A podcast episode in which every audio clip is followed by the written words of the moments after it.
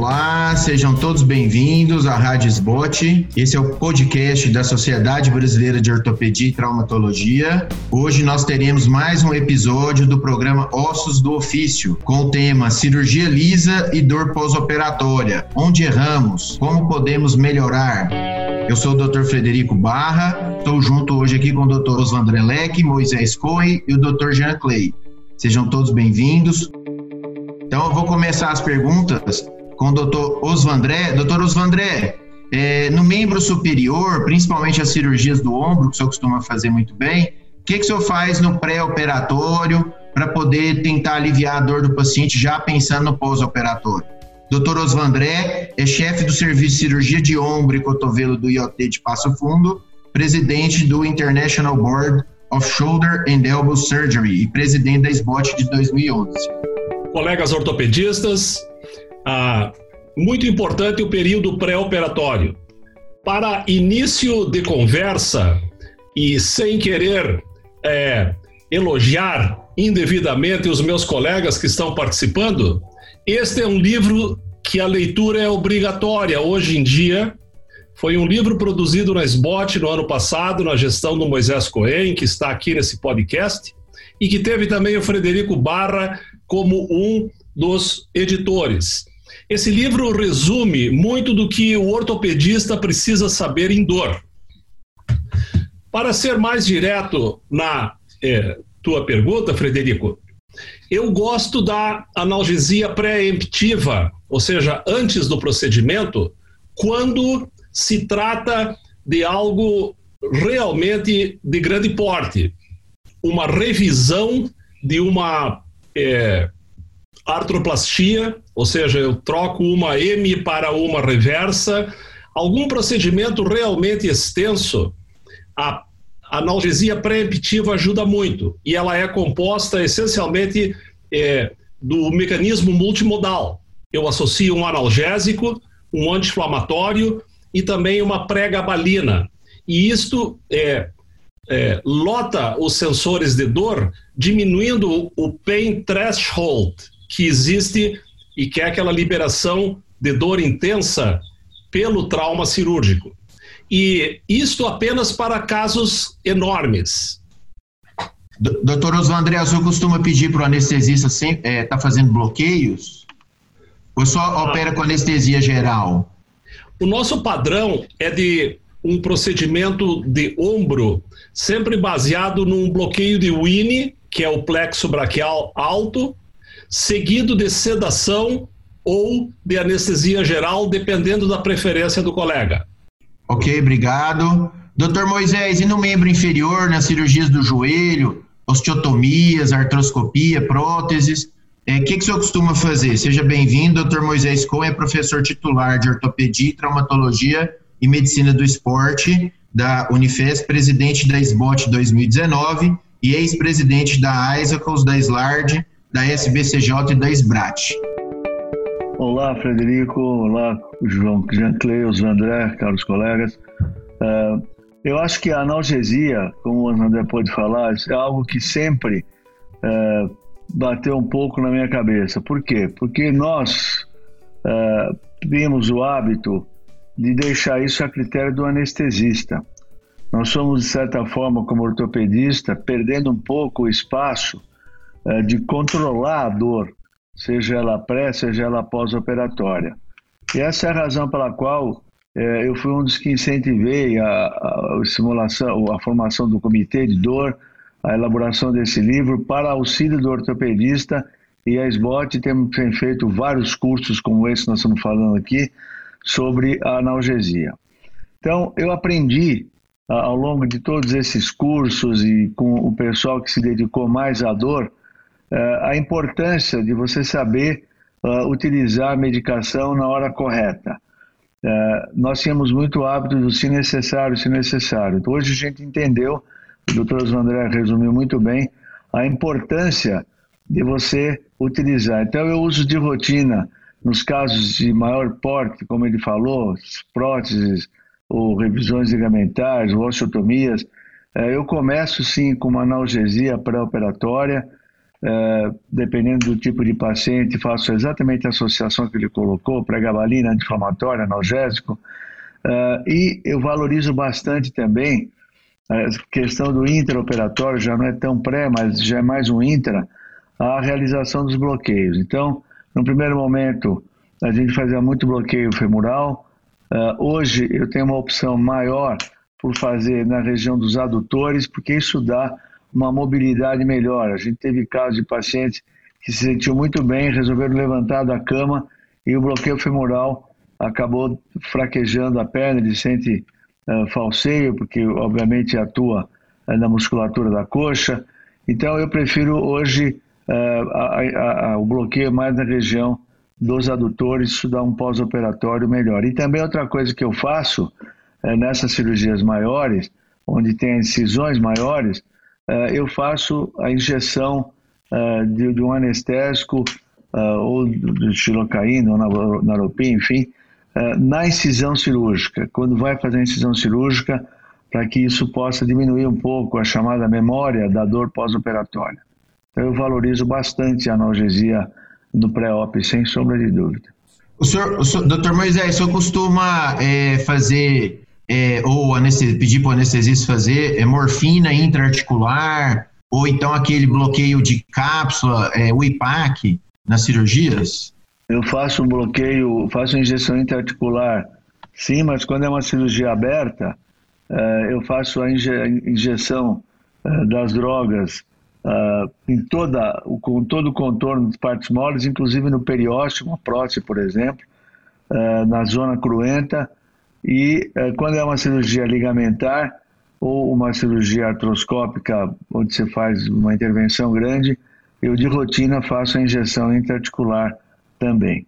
Ok, muito bem, obrigado pela participação por enquanto. E o Dr. Jean Clay, bom dia, Jean. Tudo bem, Jean, colega do de Belém, lá do Pará. Dr. Jean vai falar para a gente é, o que, que ele costuma fazer no pré-operatório ali da cirurgia do trauma, né? Às vezes no trauma não tem muito tempo, né, de você preparar o paciente ali um mês antes, o paciente já está internado e no máximo um, dois dias antes da cirurgia. O Dr. Jean Clay é coordenador dos serviços de ortopedia e traumatologia dos hospitais Porto Dias e Adventista de Belém. Ele é presidente da Comissão de Campanhas Públicas e Responsabilidade Social da SBOT. Bom dia, Jean. Fica à vontade para falar então o que, que você costuma fazer nos seus pacientes com fratura, com trauma. Bom, bom dia, Frederico. Primeiro, falar da minha satisfação de estar aqui, no meio de grandes profissionais, grandes professores que eu sempre tive como referência na minha vida profissional. Bom, quando a gente fala em dor, existem muitos aspectos extremamente importantes. Eu acho que uma das coisas mais importantes quando a gente fala em dor, a gente tentar individualizar ao máximo a, a, o tratamento, a prevenção para aquele paciente. Quando eu estou com uma cirurgia eletiva, eu tenho tempo, como você bem disse, de eu caracterizar e iniciar essa analgesia preventiva. Então, em cirurgias eletivas, tem pacientes que começam com medicação três, quatro semanas antes da cirurgia. Mas no trauma eu não tenho essa condição.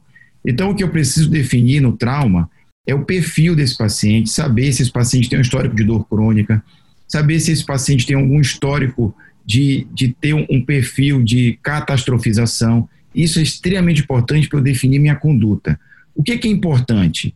No, a estratégia que a gente usa no, no paciente de trauma. Como eu não tenho é, todo esse tempo para preparar o paciente, eu tenho que fazer uma analgesia pós-operatória bem contemplativa para que eu possa, de fato, quebrar aquela dor intensa do pós-operatório. Isso é extremamente importante. Então, a gente usa sim a terapia multimodal, eu sou um fã incondicional da terapia multimodal, a gente usa várias drogas, uso muitos adjuvantes, gosto muito de pregabalina, é, uso opioide fraco, opioide forte eu costumo usar dependendo do perfil do paciente, e aí uma coisa prática que eu uso muito no meu dia a dia é você tentar ver qual que é o risco desse paciente de fazer adição a um opioide forte. Então, hoje existe uma série de ferramentas, até o nível de aplicativo que eu uso muito no meu dia a dia, para tentar evitar que esse paciente tenha dor no pós-operatório. Então, a terapia multimodal, com o uso do anti-inflamatório, do anti-inflamatório esteroide, do não esteroide, do analgésico fraco, do opioide fraco, de um adjuvante, que normalmente é pregabalina, e eventualmente de um, de um opioide forte, é o que normalmente eu uso como rotina nesse paciente, no pós-operatório desses pacientes. O que é, que é importante, que eu acho, Federico, é justamente a gente individualizar. Então, como foi falado, eu preciso caracterizar, que essa é uma preocupação que nós ortopedistas temos, o risco das medicações nos grupos de pacientes. Por exemplo, o idoso. O idoso é um paciente que tem um risco maior de fazer complicação renal.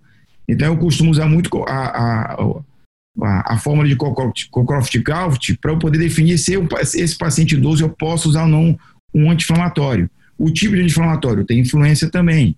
A gente tem anti-inflamatórios mais potentes, como é o caso do trometamol cetorolaco, mas que tem um risco maior de complicações. Então, tudo isso tem que ser levado em consideração e a gente tem que evitar aquele carimbo, aquele pós-operatório padrão para todo mundo, porque, na verdade, a tendência cada vez maior é você, de fato, personalizar a sua analgesia pós-operatória. Eu acho que é isso mesmo que todos conversaram, né? Por exemplo, nas cirurgias de coluna, é, a gente costuma fazer ali, se for uma cirurgia eletiva, uns 30 dias antes, a gente já entra com a pregabalina na dose de 75, de 150 miligramas ao dia, para poder dessensibilizar o paciente e ele usar menos opioide no pós-operatório. Agora, se é uma cirurgia de trauma, né, o paciente chegou hoje no pronto-socorro, já vai estar tá internando, aí você é, geralmente usa uma dose um pouco maior, talvez 300 miligramas de pregabalina, um dia ou dois dias antes da cirurgia, isso ajuda bastante. E como o doutor Moisés falou, as doses, a, a, os bloqueios é, são extremamente importantes, é, os bloqueios regionais, os bloqueios locais com anestésicos, isso vai ajudar bastante a diminuir a dor. E o doutor Osvandré contou muito bem que mesmo o paciente é, sendo submetido a anestesia geral, né, na cirurgia do ombro, é, geralmente ele vai para anestesia geral, é importante fazer o bloqueio. Né? Os anestesistas têm usado ultrassom dentro do centro cirúrgico para bloquear melhor, porque isso vai ajudar bastante na recuperação, é, tanto no pós-operatório imediato quanto no, a, no pós-operatório domiciliar. Bom, doutor Osvandré, eu queria perguntar para o senhor agora sobre ah, o que, que o senhor faz ali no pós-imediato e no, no pós-operatório para casa. O que, que o senhor costuma fazer com o paciente já? Acabou a cirurgia, deu tudo certo, né? Foi uma cirurgia lisa, cirurgia rápida, sangrou pouco, o paciente, ah, o raio-x está excelente no pós-operatório. O que, que a gente faz para o paciente não ter dor ali quando vai para casa? Frederico, como o Jean falou um minuto atrás, é importante conhecer o paciente. Portanto, todos os meus é, as minhas prescrições pós-operatórias são baseadas nas comorbidades do paciente. Isto é o que vai guiar para mim a minha prescrição. É uma verdade. Ah, no entanto, é, existe uma quantidade enorme de cuidados que nós podemos ter para aliviar a dor sem o uso de medicações. Vou dar um exemplo. O uso correto de uma tipóia no pós-operatório de uma cirurgia do ombro é essencial, é fantástico, diminui a necessidade de analgésicos. No caso de uma cirurgia de mão ou punho, uma correta imobilização, não aquela feita lá pelo estagiário, pelo R1, ele pode fazer, mas com orientação nossa, e braço elevado acima da linha do coração nos primeiros dois dias. Isso é essencial para diminuir a dor. Gelo local é extremamente importante. E algumas coisas que talvez alguns colegas não conheçam. Eu li um artigo revelador é, tempos atrás. A mobilidade do pescoço e da musculatura que se origina aqui na coluna cervical e que vai até o ombro, quando bem alongada, portanto, fazendo mobilidade da cervical, diminui a dor do ombro operado. Isso é fantástico, porque o paciente gosta de fazer. É como se espreguiçar. Portanto, eu gosto de mostrar para o paciente uma relação, orientações que eu dou por escrito para ele realizar em casa, mobilidade da mão, mobilidade do cotovelo e coisas assim.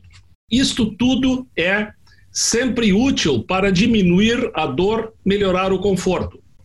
Como analgesia clássica para a boa maioria dos pacientes, eu associo um opioide leve e um analgésico comum, sem o uso necessariamente de anti-inflamatórios, que, uh, embora não seja algo condenado o uso, se sabe que nós precisamos da inflamação para chegar até a cicatrização. Portanto, se eu puder evitar anti-inflamatório por longo tempo, eu prefiro. E daí eu controlo essa analgesia de acordo com é, as necessidades pessoais usando o meu telefone. Eu gosto de conversar com os pacientes no pós-operatório e saber como aquele paciente está. Muito bem. Doutor Moisés, além da, do uso da escada né, analgésica da dor, ali, aqueles degraus da dor, é, degrau inicial, anti-inflamatórios adjuvantes, né, a pregabalina, a, o degrau intermediário, o opioide é, é, fraco, o paciente está com a dor moderada, e a dor intensa, que a gente vai entrar ali então com um opioide forte, né? Na dor aguda pós-operatória, a gente sempre desce a escada, porque o paciente vai estar com a dor importante no início. O é, que, que o senhor, como o doutor Oslandré já citou, o senhor costuma ter alguma técnica diferente para o membro inferior? O senhor costuma associar já uma fisioterapia inicial, pro, programas de fast track, né, de alta hospitalar mais rápido, ou então acupuntura mesmo no pós-operatório? O que, que o senhor costuma fazer de diferente, além da, da analgesia da escada da Organização Mundial de Saúde? Em relação a essa analgesia, realmente eu sigo a escada, é algo que eu acho que é extremamente didático. Eu me lembro a primeira vez que eu vi uma, uma aula sobre isso, é, se encaixou exatamente naquilo que a gente pensava. E é, abandonei algo que nós fazíamos, fizemos muito tempo, né? Então, só tomar remédio se necessário, só tomar remédio se tiver dor. E aí o paciente, no afã de querer suportar, suportar, quer dizer, a dor que poderia ser desse tamanho fica enorme, e aí o cuidado e o trabalho para ele poder recuperar, uh, fazer a analgesia é muito maior. Então, eu prefiro manter a analgesia de saída, sim. Ele vai para casa com a mesma orientação que o André acabou de colocar, não vou ser repetitivo. Uh, no intraoperatório, é, eu valorizo bastante a, a, a, a, realização da fisioterapia, mas muito controlada. Não existe uma receita de bolo para todos os pacientes. Tem que analisar o perfil do paciente, o tipo de cirurgia, a intensidade da dor, mas dentro do possível eu já trabalho com isso. E algo interessante que nós temos que chamar atenção aqui, e é papel do médico também mudar um pouco, é a cultura do nosso paciente. Então, o paciente ele está no hospital, ele faz uma cirurgia, ele quer ficar lá o máximo que ele puder, porque ele se sente se mais seguro, entre aspas, e acha que no hospital não vai ter dor, na casa dele ele vai ter dor. Então, eu acho que com essa, com domínio maior da analgesia, a gente também se sente mais encorajado de mandar o paciente embora. Então, cirurgias de, vou dar um exemplo, ligamento. Antes ficava dois dias internado, hoje eu mando embora no mesmo dia. Artroscopia faz de manhã vai embora depois do almoço. Uma prótese que às vezes no passado ficava aí uma semana, no terceiro, quarto dia está indo embora. For unicompartimental, vai embora no dia seguinte. Por quê? Porque a gente manda o paciente embora para casa com uma segurança maior em relação à parte da analgesia, que é o grande temor dos pacientes. Eu chamo a atenção para uma outra coisa. Uh, é muito importante que você explique para o paciente o que você está fazendo e o tipo de medicação que você está dando e o porquê. Por que isso? Porque quando ele for ler a bula, e hoje a maioria dos pacientes faz isso, principalmente numa prega-balina, ele te liga imediatamente. Doutor, eu não vou tomar esse troço. Não dá para tomar isso aqui, dá um monte de efeito colateral, reage com não sei o quê. Então, se você se adiantar e já dizer a ele, olha, vou te dar isso, mas na bula está escrito assim, se você sentir tal coisa, você me liga, eu também sou muito adepto ao esquema do André, meus pacientes têm meu celular, sim. Então, eu acho que essa interação é, paciente-médico, explicando o que você está fazendo, é fundamental até para o resultado da tua analgesia. Então, eu acho que esse é o ponto importante da explicação de o que você está dando, efeitos colaterais, já prepara o paciente, não quer dizer que ele vai ter, mas ele já tem que se sentir mais seguro e com isso, tudo isso que você falou, de mandar embora mais cedo, mais segurança, menos dor, vai acontecer. Ótimo, excelente. Jean, você que está falando muito sobre trauma é, nesse podcast, é, que, como é que você orienta os seus residentes ou então os colegas aí do hospital, né? Que às vezes o trauma a gente sabe que às vezes nem sempre o colega que opera é o que vai dar alta, né? É o que vai acompanhar no ambulatório. Como é que você, você é, coordena essa situação junto aos seus preceptores e aos residentes aí no hospital? para analgesia do paciente? Bom, no, no hospital, nos hospitais que eu coordeno, a gente já tem um protocolo bem definido sobre analgesia é, pré e pós-operatória. Então, todos esses pacientes, eles são encaixados no protocolo e é importante a gente também estabelecer critérios. Então, um critério extremamente importante, que eu acho que a gente tem que se habituar a fazer, é a gente quantificar a dor pós-operatória desse paciente. Então, é um critério que a gente usa no hospital, muito, muito prático. A gente só dá alta para o paciente quando ele tem uma escala visual analógica de no máximo 3. Porque se esse paciente sair do hospital com dor, a chance dele cronificar essa dor, dessa dor se tornar uma dor intensa, e isso atrapalhar todo o teu pós-operatório, ela é gigante.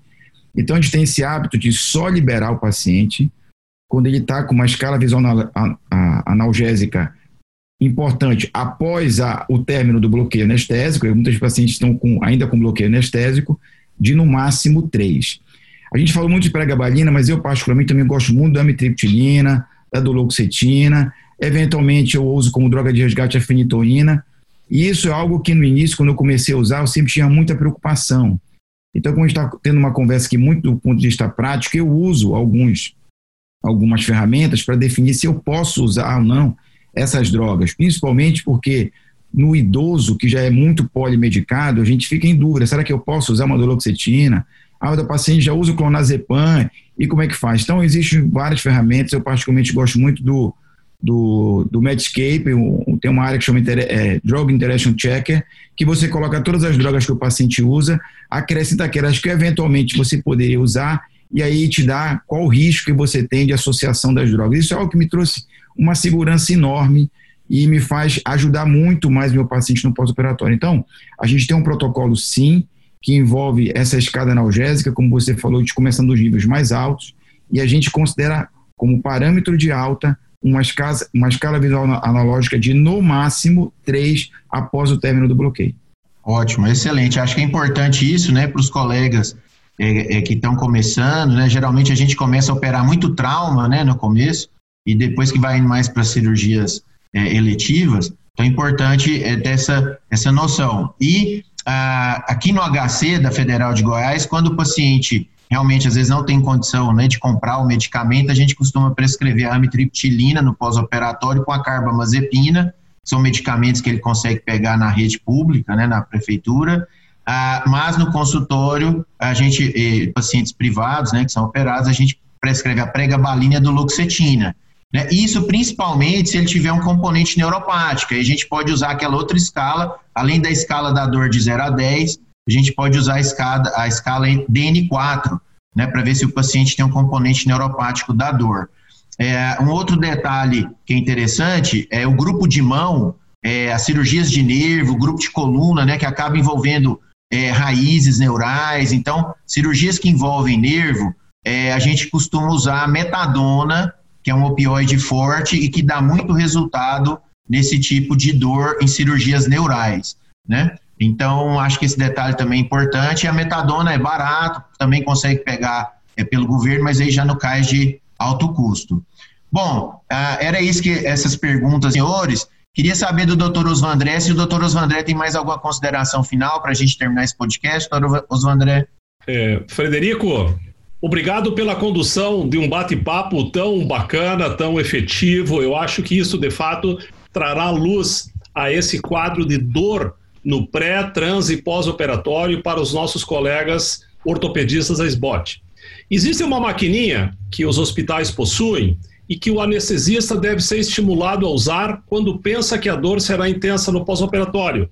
É a PCA, Patient Control Analgesia. Ah, é, ela é de liberação controlada de medicações e isto ajuda muito e evita que o paciente fique solicitando analgésicos. Quando tudo dá errado, e é, esse é um dos títulos da, da nossa, do nosso bate-papo, precisa lembrar dos adesivos. Tem adesivo com lidocaína e tem adesivo com morfina, e que eles podem também ser auxiliares da dor. É, naturalmente, evitando-se as, é, o uso indevido dessas medicações com relação ao que o paciente está usando. Mas, para mim finalizar, eu tenho que dizer que nos Estados Unidos, onde a medicina dá passos à frente, na maioria das vezes, lá a dor não é aceita pelos pacientes. Ela é chamada o quinto sinal. Portanto, ela é tão importante quanto a respiração, o pulso arterial e etc. Ah, e ah, o paciente tem direito de não sentir dor. E eu acho que isso é uma afirmativa forte, porém verdadeira, porque nós, quando somos pacientes, nós não gostamos de sentir dor. O mesmo vale para os nossos pacientes. Um abraço. Obrigado, Toros André. Acho que essa colocação final foi muito boa, né? É, acho que na maioria dos nossos serviços aqui no, no Brasil, a gente ainda não tem disponível a PCA, né? O paciente controlando a sua própria medicação para dor. Talvez em hospitais é de ponta, né, a gente consiga isso, mas na maioria a gente ainda não tem. Muito obrigado, então. Doutor Moisés, é, quer fazer suas considerações finais, acrescentar mais algum detalhe? Eu quero só corroborar com o que o André acabou de falar, mas fazer um contraponto aqui. Uh, eu, por exemplo, usei muito tempo PCA e, e hoje eu não tenho usado mais, porque uh, o paciente, e dependendo do perfil do paciente, ele simplesmente, uma dor desse tamanho, ele começa a apertar o, o dispositivo e chega um momento que o dispositivo tem um autocontrole, você dá tantos shots por tanto tempo. E aí ele acha que está se medicando e não está fazendo efeito nenhum. Então, esse é algo que precisa tomar um pouco de cuidado. Eu não tenho usado o PCA na minha rotina mais. Uh, de outra forma, uh, o contraponto que eu queria chamar a atenção é que, eu já disse anteriormente e vou reforçar, é importante que o médico, nós que estamos medicando, conheçamos os efeitos colaterais para poder prevenir o paciente. Então, morfina é muito bom, maravilha, mas ele pode ter prurido, ele pode ter náusea, ele pode ter uma retenção uh, vesical. Então, você tem que avisar que isso poderá fazer parte, uh, ou eventualmente, se começar, você já explica esse efeito da morfina é, ter que fazer uma sondagem. A metadona, da mesma forma, tem seus efeitos colaterais e às vezes o paciente se sente muito piores pelo efeito colateral do que pelo benefício. Então, eu só chamo atenção para esse aspecto e é, tem que conhecer o que você está dando. Não dá mais para a gente seguir apenas o propagandista do remédio. Olha, toma esse remédio, usa esse remédio e você vai lá sair prescrevendo. Então, é esse o ponto que eu queria chamar atenção. No mais, agradecer aos queridos colegas aí, os Vandré, Jean Clay e a você, Fred, pela condição lisa dessa analgesia operatória e pós-operatória. Muito obrigado a todos. Tá certo, Moisés, obrigado. Importante lembrar, né, dos eventos adversos. Então, é importante sempre hidratar bem o paciente. A hidratação diminui os eventos adversos dos opioides. Então, o soro, enquanto o paciente estiver no hospital, em casa, o paciente procurar hidratar a, a, retenção urinária realmente às vezes precisa passar a sonda de alívio para é, principalmente cirurgias do membro inferior com anestesia, né? O paciente é, é, é, necessário pensar nisso. A náusea e vômito, geralmente ali na primeira semana, então entrar com o antiemético, né? O, o, o o Dramin, a, a, o Plamete, o que você está mais habituado. Lembrar que a ondocetrona pode diminuir um pouco os efeitos, os efeitos analgésicos dos opioides e para obstipação, né? A gente está falando aqui de dor pós-operatória, geralmente o paciente vai parar o opioide ali com uma semana, né? Não vai fazer tanto problema a, a, do ponto de vista de ritmo intestinal. Mas se o paciente for usar mais de uma semana opioide, ficarmos atentos para prescrever um laxativo. Então, o paciente que vai usar ali 15 dias, 30 dias de opioide, prescrever um laxante é, se é, pensando nesse ritmo intestinal, né, na obstipação que os opioides podem causar. Então, agora, para finalizar, o Dr. Jean Clay, suas considerações finais, Jean, obrigado pela participação. Bom, Frederico, eu que agradeço é, a, a, oportunidade de estar aqui. Um tema extremamente importante. É, a SBOT ela vem sinalizando já há algum tempo o quanto que ela entendeu que essa é uma atribuição também do ortopedista eu, quando presidi a comissão de ensino e treinamento, nós colocamos na grade da prova do, de título do TEOT temas relacionados à dor. Ano passado, com o professor Moisés na presidência, ele deu uma grande alavancada. Na hora que foi criado o comitê, na hora que foi estimulada a, formação, a, a, a preparação do livro, quer dizer, a gente tem que estar tá muito, está muito, tá muito claro isso, que de muito pouco adianta uma cirurgia tecnicamente perfeita se o paciente vai para casa com aquela sensação de sofrimento, de dor. E essa, essa é a lembrança que ele vai ter da cirurgia. Então, isso a gente não pode delegar. Nós temos sim que entender de dor, a gente precisa estudar a dor. E a SBOT ela tem avançado muito nesse sentido e a gente fica muito feliz de fazer parte disso. Então, eu quero mais uma vez agradecer, dizer que é, esse é um longo caminho e que nós, ortopedistas que operamos, a gente precisa muito ter esses conceitos fortes para que a gente possa ajudar o nosso paciente. A gente tem feito isso há algum tempo aqui em Belém do Pará. Os resultados são bem animadores, porque a gente tem a percepção clara que, que essa, esses conceitos ajudam de fato o nosso paciente a ter um pós-operatório mais tranquilo. E também, não só pós-operatório, mas a própria dor que você trata a nível ambulatorial, ela é melhor tratada quando você se baseia em princípios fortes. Então, mais uma vez agradecer a oportunidade e dizer que para mim é uma honra fazer parte desse grupo tão seleto aqui de grandes mestres que eu sempre é, admirei e admiro. Obrigado, Jean. Lembrar né, aos colegas aí do pronto-socorro, os residentes que às vezes estão prescrevendo os pacientes para dor, que é, não adianta prescrever às vezes Tramal EV e o Tilex SOS, né, a codeína é, SOS. É, se o paciente não está melhorando com opioide fraco, não adianta você acrescentar outro opioide fraco, vai para um opioide forte. Né? Então é importante lembrar isso aí. Às vezes a gente vê bastante prescrição errada mesmo e a gente tem que procurar corrigir isso, né? Então, muito bem, obrigado a todos. Eu queria encerrar então esse podcast. É, você acabou de ouvir mais um episódio da Rádio Spot, um podcast oficial da Sociedade Brasileira de Ortopedia e Traumatologia. Todas as edições estão disponíveis no site www.sbot.org.br e também nas principais plataformas de streaming. Nos vemos no próximo episódio. Até lá e obrigado a todos.